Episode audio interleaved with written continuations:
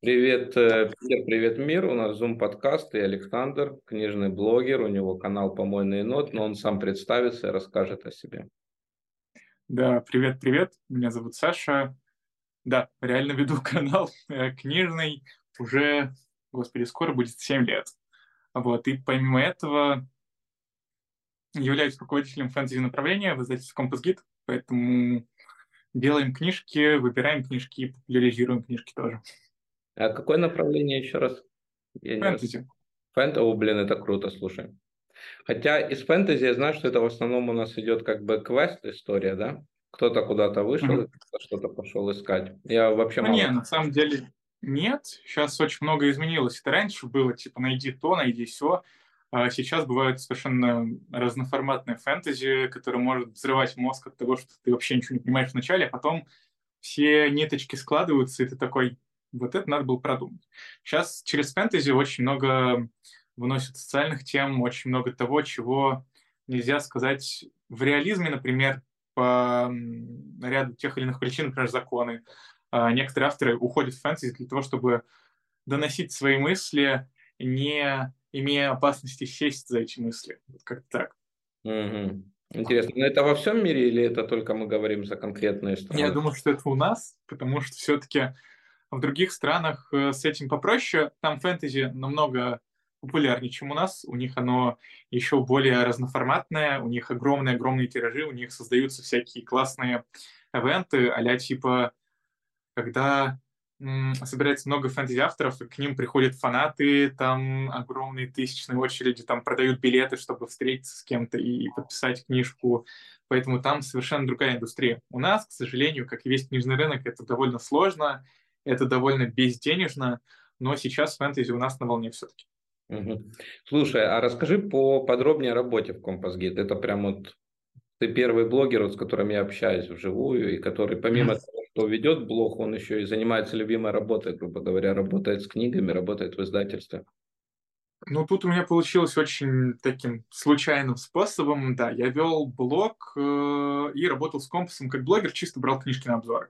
А в какой-то момент э, я такой, блин, мне негде проходить практику в универе, давайте я пройду у вас приколу. Они такие, ну давай практику я прошел, вроде как все было прикольно, ну и подумал, что на этом все и закончится. Но в, господи боже, короче, 31 декабря 2019 года меня позвали на работу.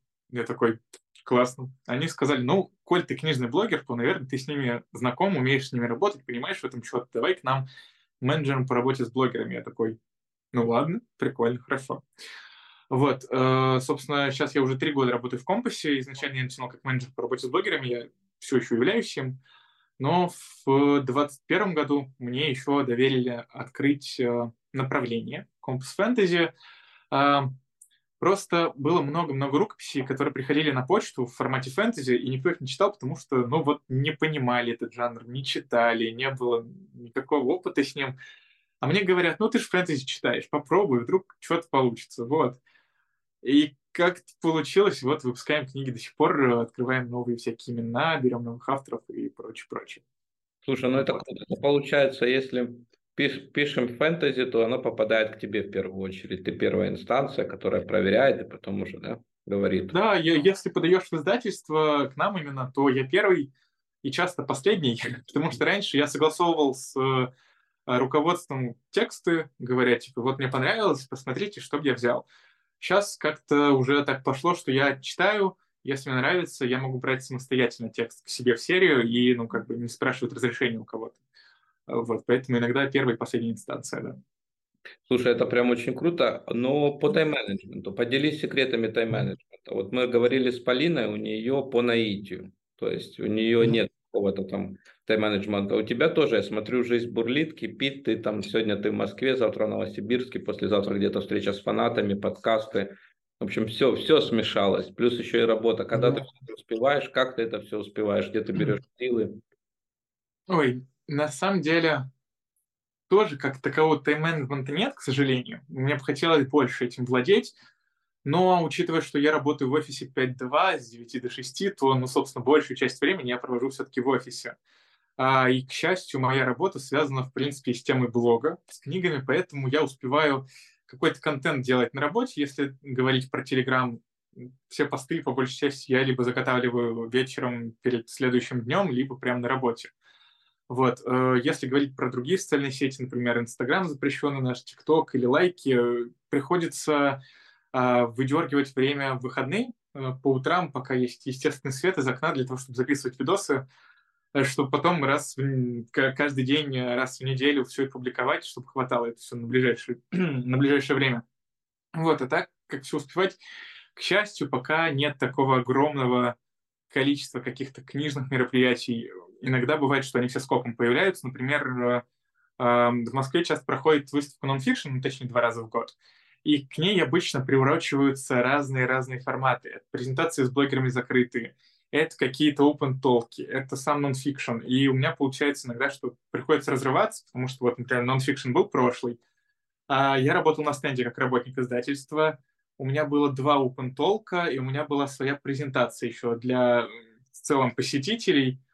Я провел презентацию и слег с температурой. Потому что, видимо, мой организм такой, типа, no. И в итоге два open толка я пропустил, презентацию успел провести, а все остальное организм все выключился, и я проболел всю выставку. Поэтому тут бывает, что иногда ты сильно перегораешь физически и просто не успеваешь все совмещать. Но по большей части за эти годы как научился все это вместе соединять. Плюс э, с переходом в Telegram стало сильно проще, э, потому что раньше приходилось заморачиваться над фотографиями, ехать куда-то, покупать реквизит, все, все это заготавливать заранее.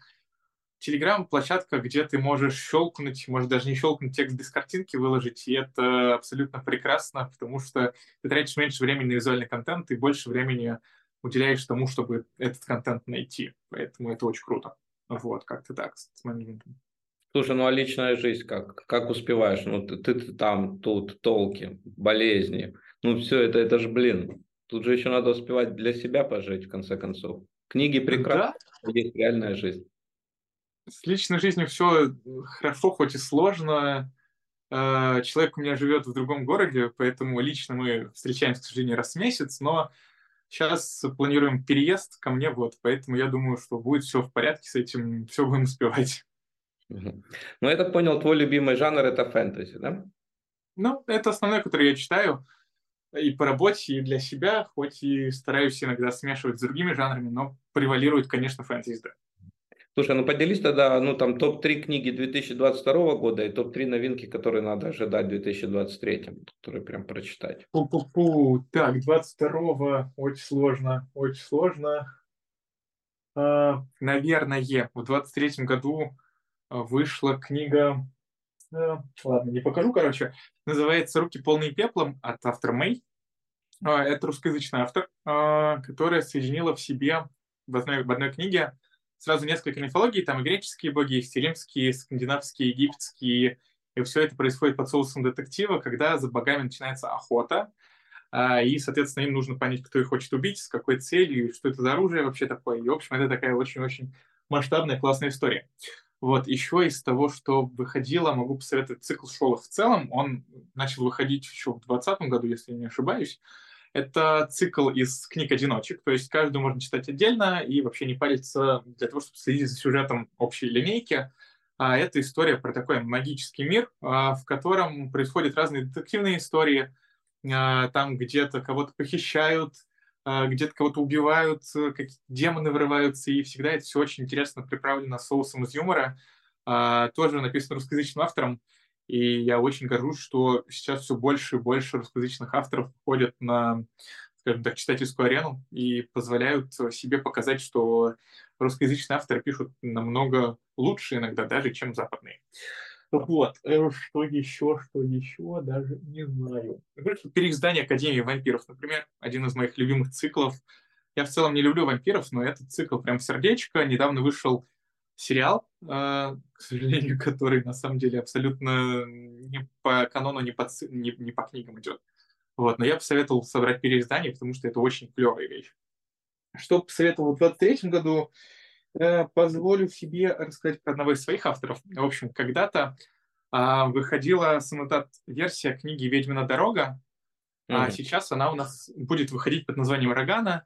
Это такое балтийское фэнтези, которое рассказывает про девушку-ведьму, а, которая работает повитухой. И однажды она спасает э, ну, в общем, женщину во время родов, но вместо ребенка там рождается монстр, э, с которым нужно справиться. Из-за этого девушку считают, считают, что девушка устроила вот это вот подселение демона, ее выгоняют из деревни, и начинается ее приключение в большой мир, где она должна будет отыскать себя э, и, собственно, понять, откуда пошли ее силы. Вот. А еще в 23 году вышла очень клевая книга, а, не скажу, что фэнтези, но оно переплетено с этой темой. Это называется «Расскажи-ка мне ска». А, это сборник альтернативных версий классических сказок от Муны Харт. Это автор э, таких циклов, как э, «Тролли пик», э, «Дикая охота», «Когда забыли мертвецы». Очень такие классные романы в скандинавском сеттинге чаще всего. Вот как раз-таки «Расскажи-ка мне ска» расскажет, что на самом деле Белоснежка не всегда была в хрустальном гробу, или что Красная Шапочка на самом деле съела свою бабушку, и волк съела тоже. В общем, такие довольно забавные, злободневные пересказы сказок, э, которые эм, при этом еще обрамлены шутками современными, типа а вот Золушка не могла выплатить ипотеку, поэтому пришлось искать принца. И вот, вот это все в таком жанре написано, это очень прикольно и помогает э, как раз-таки познакомиться с мировой культурой получше. Вот.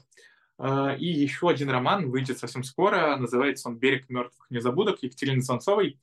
А, книжка сейчас в предзаказе. Это история про то, как война может влиять на судьбу человечества, а, как друзья могут стать врагами, и наоборот, как, э, как две соседние страны братские могут сражаться на войне, и как это может отразиться в целом на человечности.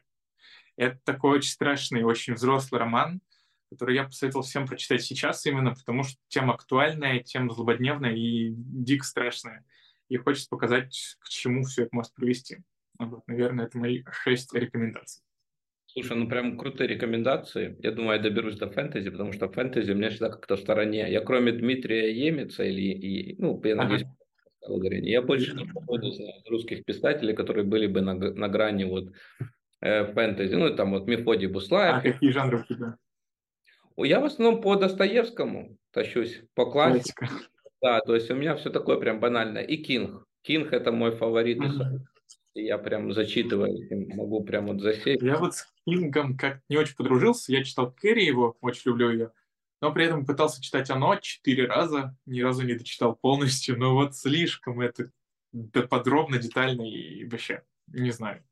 Слушай, у меня вот такая же ерунда была. Я первая книгу, с которой я познакомился, мне было лет 16, это был то ли, короче, что-то со сотовой связью связано. И меня... Мобильник. Наверное, Знаю. да. И там, mm-hmm. короче, первые страниц 10, наверное, он описывает, как голый мужчина бежит через всю дорогу, его там гениталии, как маятник, болтаются, и это 10 страниц. Я такой, елки-моталки, нет, для 16 лет это сложно. И потом я думаю, типа, будет обидно. Короче, умер Майкл Джексон, при жизни Майкла Джексона признавал, потом он умер, и я такой, типа, а он неплохой певец, типа, ну, оказался. Ну, такие интересные, этот Билли Джим и так далее. Я думаю, будет обидно, если сейчас это тоже помрет, не дай бог, а я с ним при жизни не успел познакомиться. И я, короче, беру, да, я начинаю искать книгу, и, и мне попадается рекомендация, что первый его топовый роман – это «Противостояние», там что, блин, там такой кирпичик, это на полторы тысячи страниц. Я беру, и там начинается с предисловия. Он пишет, что типа я переписал эту книгу, я дополнил ее еще больше. И дальше он пишет, что говорит, моя типа задача, почему я так детально описываю, там могу описывать кружку пива на три страницы, типа, чтобы читатель мог это прекрасно себе представить и погрузиться в этот мир. И я тогда дал ему шанс, и вот противостояние вообще изменило мой подход к Кингу. И оно, правда, мне тоже тяжело далось. Потому что я клоунов боюсь. У меня фобия клоунов такая своеобразная.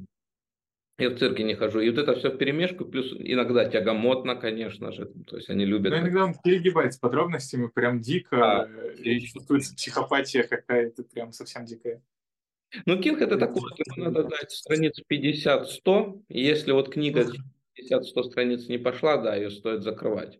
Ну, в принципе, как и Достоевский, он тоже, он любит тут это долго-долго запрягать вокруг да около, вокруг да около, там Марфа Ивановна и, блин, полкниги про Марфу Ивановну, как она в молодости была девушкой и стала бабушкой. Ну, короче, типа, есть такое, да.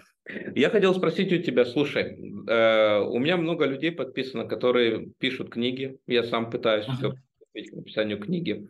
Как обстоит э, процедура издательства вообще? Вот что делать автору? Вот он написал свою рукопись, они не горят, знаем. Хотя второй том мертвых душ сгорел. Поэтому что им делать с ними?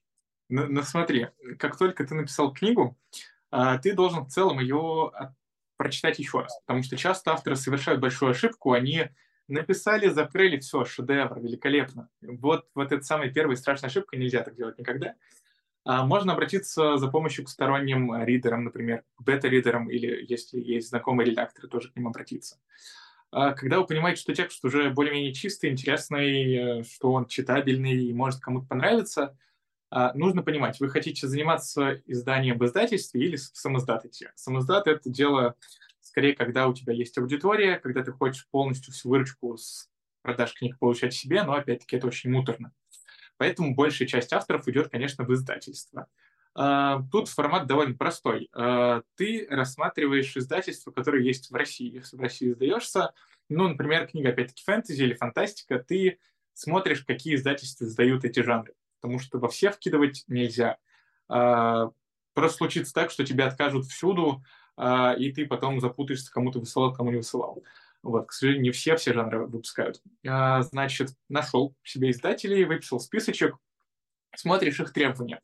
Обычно у каждого издательства на сайте есть э, страница, а, где указан перечень критериев, которые необходимы для подачи рукописи. Ну, обычно это просто указана электронная почта и те файлы, которые тебе нужно прикрепить. Обычно это сама рукопись, это синопсис, то есть краткое содержание с подробностями, со спойлерами, которое изложено на одну-две вордовских страницы, чтобы редактор мог заранее прочитать, интересно ему будет или нет. А, и затем эта информация о себе не все просят, но я вот лично прошу у авторов это делать. А, это о том, кто ты, где ты живешь, эм, есть ли у тебя какие-то, например, награды, премии, есть ли у тебя опыт самоздата, есть ли у тебя прошлые книги, а, может быть, есть социальные сети и фанатская база. То есть все это может повлиять на то, что тебя быстрее посмотрят, тебя охотнее возьмут. Это, конечно, все не ключевое, но тоже такой приятный бонус для издателя. Вот, соответственно, когда ты все это собрал, берешь электронную почту, прикрепляешь и э, всегда проверяешь, кому ты отсылаешь, потому что со мной часто бывало так, что типа вроде всылают в компас гид, но при этом пишут «Здравствуйте, АСТ». Я такой, ребят, вы не подсмотрели, куда высылали, ну окей. Вот. Часто, опять-таки, такое бывает, поэтому проверяйте всегда, куда вы высылаете, и высылайте текст. Все, отправляйте письмо. А, да, не забудьте поздороваться, представиться, потому что часто мне просто вкидывают файлы на почту, типа «моя книжка». Я такой, что мне с этим делать? Ни обратных контактов, ни имени, ни фамилии, вообще ничего. И я такой, ну и смысл мне это смотреть? Вот. А, соответственно, когда отправили, остается только ждать. К сожалению, сейчас у издательств огромный поток рукописей, поэтому рассмотрение может длиться двух-трех месяцев до полугода, иногда до года. Поэтому тут нужно натер... натерпеться, да, вытерпеть и подождать. Но, к сожалению, по большей части у многих существует такая штука, что если ответ отрицательный, то не отсылают ответ. А, если положительный, соответственно, приглашают к сотрудничеству. Объясню почему. А, авторов много, редакторов мало.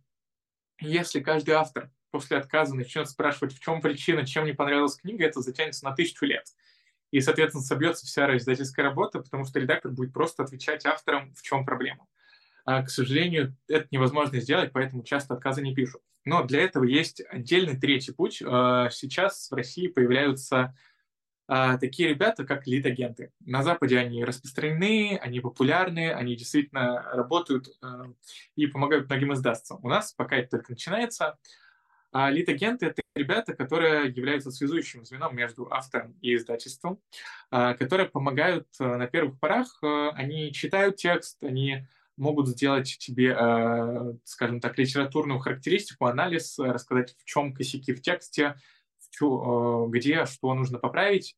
И уже когда ты это доработал, если им нравится, они берут тебя на продюсирование, скажем так. Это формат, когда лид-агент э, поручается за свой текст, высылает его издательству, говоря, вот классный текст, мы его посмотрели, посмотрите и вы.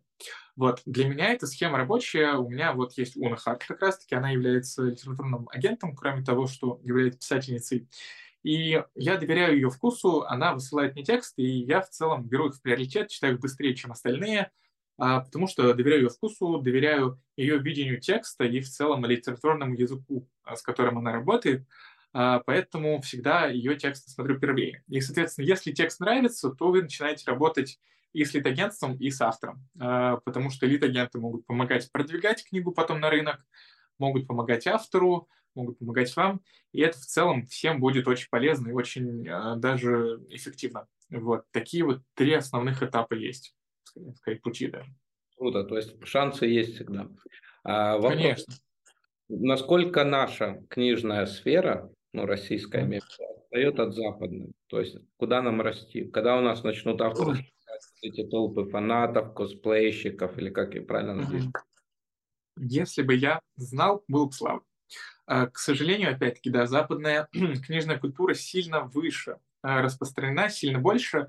Ну, то есть у нас, например, 10-15 лет назад а, действительно были огромные тиражи, типа 500 тысяч, миллион. Вот реально были такие тиражи. Я не понимаю, что случилось, в какой момент все пошло не так, когда все это снизилось. Сейчас начальный тираж может быть тысячи или две тысячи, и не факт, что он продастся. То есть 500 тысяч и тысяча, ну, 500 раз разница. Это очень грустно.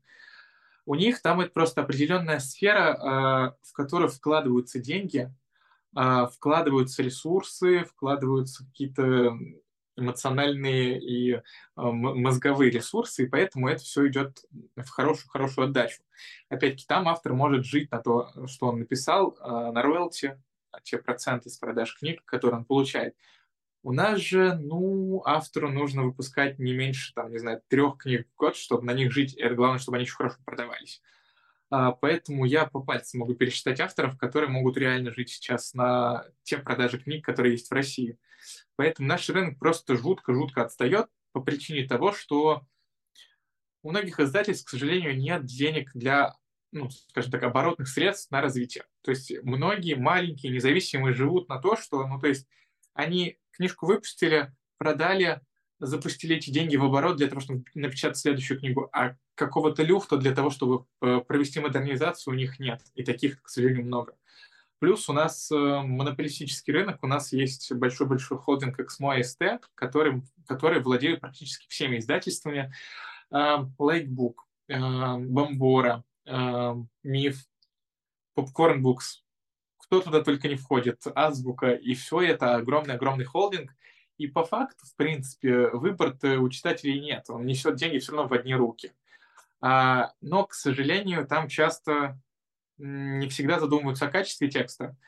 А, поэтому иногда тексты выходят с плохими обложками, с плохой редактурой, с плохой корректурой. И это может также отворачивать читателей от чтения потенциального. Вот. А, плюс, ну, как-то так случилось, что многие зависли на стадии читать классику, классика это классно, но они принимают современную литературу.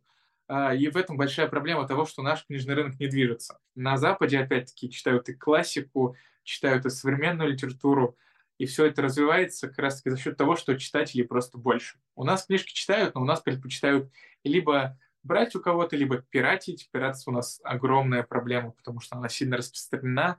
А, и как раз-таки огромный процент пиратства забирает ту часть прибыли, которую может получить издательство и автор. Опять-таки эти деньги могли бы пойти на новые книги или на развитие самого автора. Именно поэтому мы так сильно отстаем в развитии.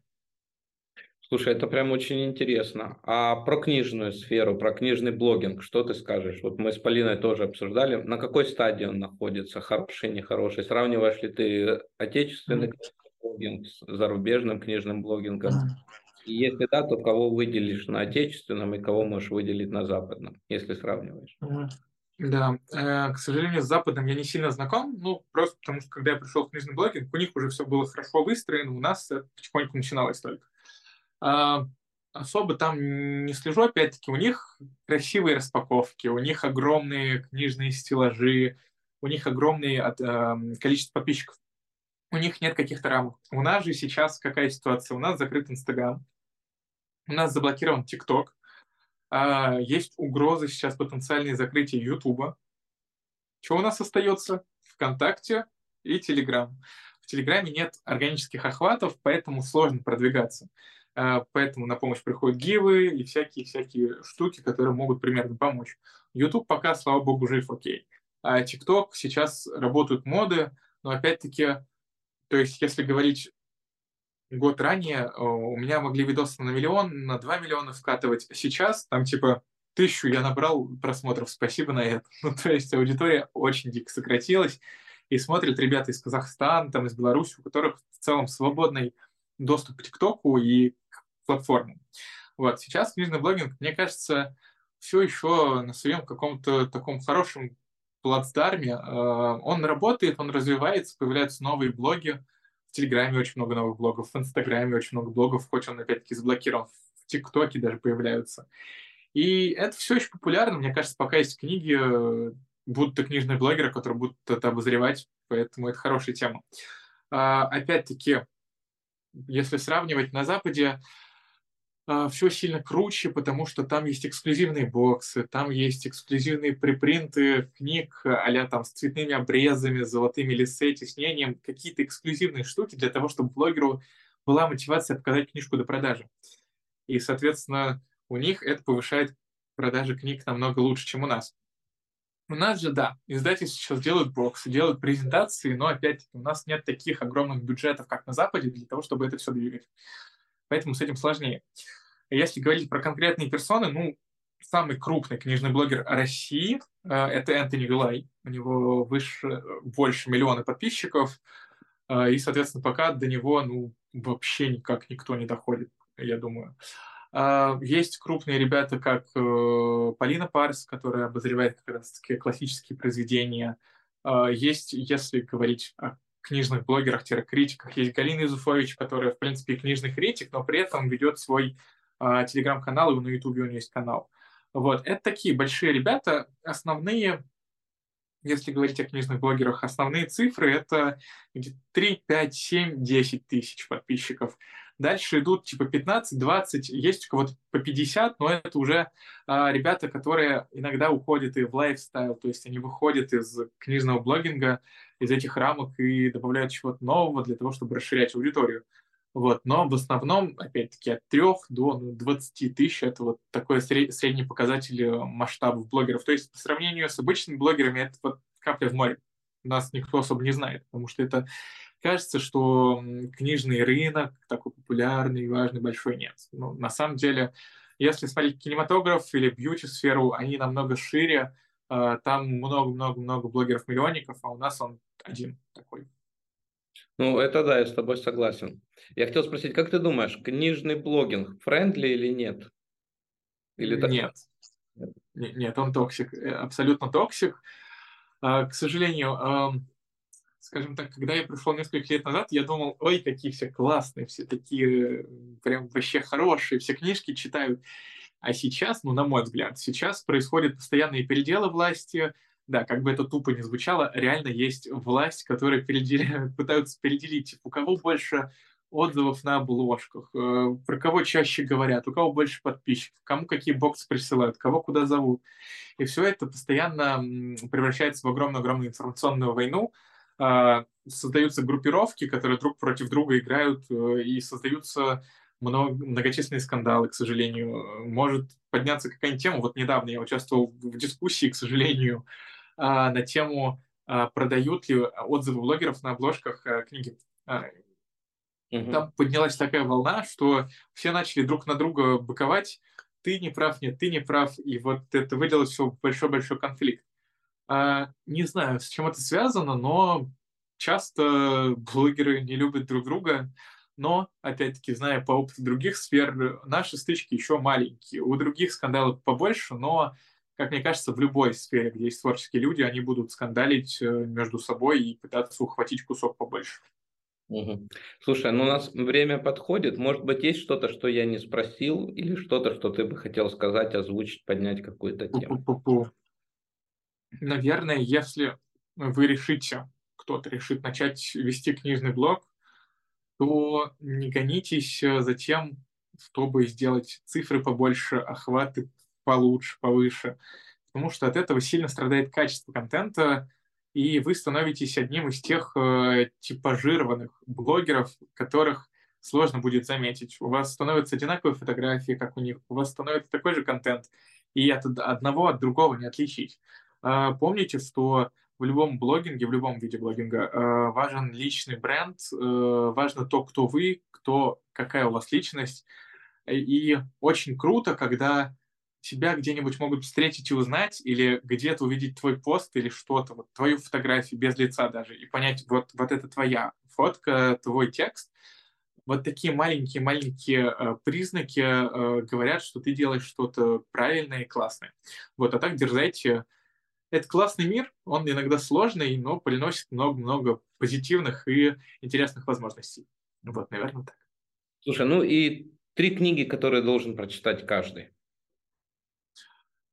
Я, на самом деле, вот не придерживаюсь такого мнения, что есть книги, которые должен прочитать каждый, потому что ну, у всех свои вкусы. Кто-то любит любовные романы, кто-то любит фэнтези, кто-то любит научную фантастику. И, ну, вот прям очень сложно всегда подобрать книги, которые, ну, вот могли бы подойти всем. Э, тут просто реально нужно смотреть, что тебе интересно. В каждом жанре можно найти не меньше сотни таких книг, поэтому я, наверное, не буду громкими фразами раскидываться. Читайте то, что вам нравится, читайте то, что хотите, и советуйте другим людям, потому что чем больше читающих людей, тем больше умных людей, а тем самым в целом в стране будет лучше, и миру тоже. Полностью согласен. Спасибо, что принял участие. Я желаю тебе дальше расти. У тебя очень классный канал. Я надеюсь, что, может быть, однажды ты откроешь свое издательство, и мы сможем. Спасибо большое. Спасибо.